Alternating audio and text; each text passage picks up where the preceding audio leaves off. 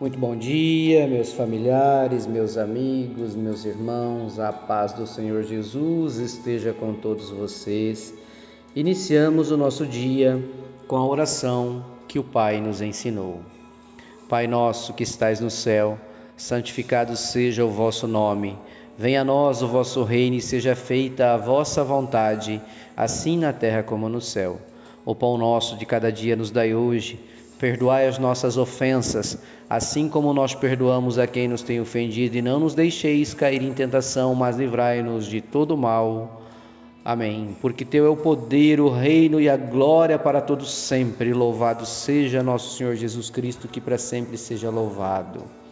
Meus irmãos, a reflexão da palavra de Deus de hoje está lá na segunda carta de Paulo aos Coríntios, no capítulo 4 e eu vou ler aqui para que nós tenhamos um entendimento maior da palavra, do versículo 1 ao 4 do capítulo 4.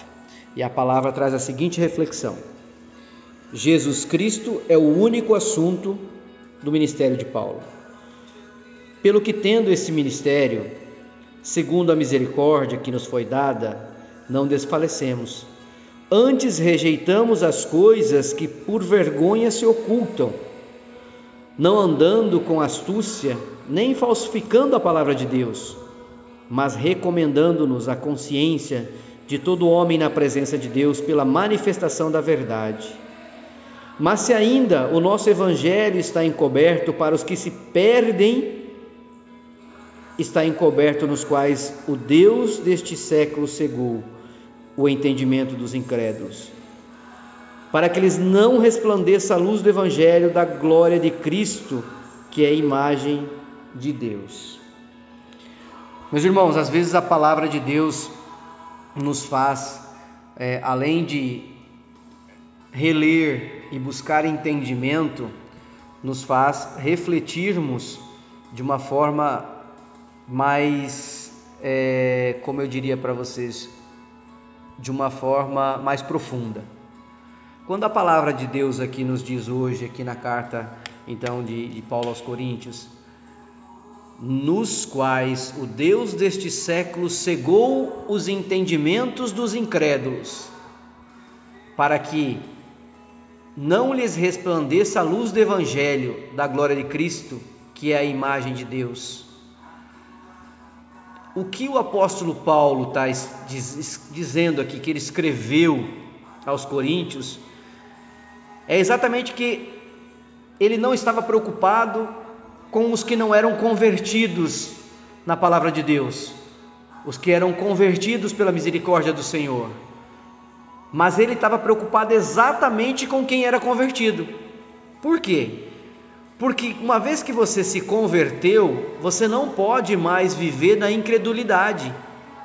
Você não pode mais viver como se você não tivesse entendimento do que é certo e do que é errado e principalmente de qual é o caminho a se seguir na palavra do Senhor. Quem não é convertido não tem o um entendimento, porque ainda não é, aceitou a Jesus e aceitou a palavra de Deus, a palavra de Cristo, como a sua regra de vida. Então, mas para quem já é convertido, para que as bênçãos aconteçam, você precisa ser educado a seguir a palavra do Senhor. As bênçãos que o Senhor nos oferece a cada dia são muitas e incontáveis, mas nós temos que ter olhos altivos para enxergar como Deus é bom, generoso e quão grande Ele é na nossa vida. Meus irmãos, muitas vezes nós olhamos e nós não vemos porque nós estamos cegos para as coisas de Deus, influenciados pela é, o pecado da carne, pela, pela, pela a obra terrena, pelos bens materiais. Nós temos estado tão apegados aos bens materiais deste mundo que nós não nos apercebemos das coisas que vêm de cima e da orientação divina a cada dia para que você vença em nome de Jesus, para que as suas coisas aconteçam com a glória do Senhor. Nossos olhos ficam vendados, Mas nós não devemos permanecer como os incrédulos, porque nós já temos a credulidade, porque nós já acreditamos em nosso Senhor Jesus Cristo, porque nós já entregamos a nossa vida a Ele. Então não viva como incrédulo, meu irmão.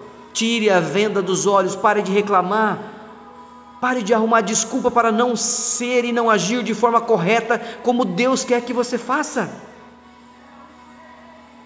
O apóstolo Paulo está nos mostrando com essa carta aos Coríntios que Muitos de nós vivem como incrédulos simplesmente por colocar uma venda nos olhos e querer dizer depois: ai, mas eu não sabia. O pior pecado é daquele que sabe que está errado, comete o pecado e diz que não sabia. Você sabe.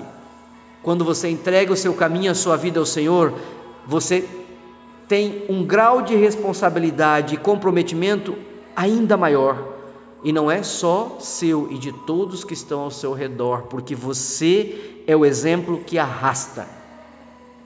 Então, que hoje a gente possa dizer: Senhor, que eu jamais seja um incrédulo e que eu jamais esteja cego a ponto de deixar de ver as maravilhas que o Senhor tem feito em minha vida.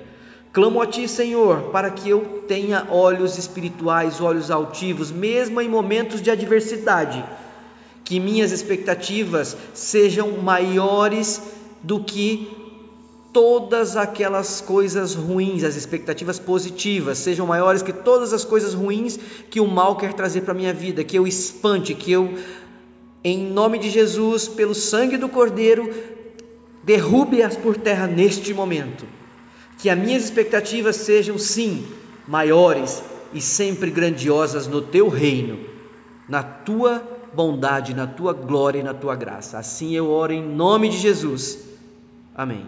Que o Senhor os abençoe, meus irmãos, e tire hoje de você que está desanimado, de você que está reclamando, de você que está se sentindo triste, deixado de lado, tire essa venda de você e que você possa ver a grandiosidade da palavra de Deus na sua vida.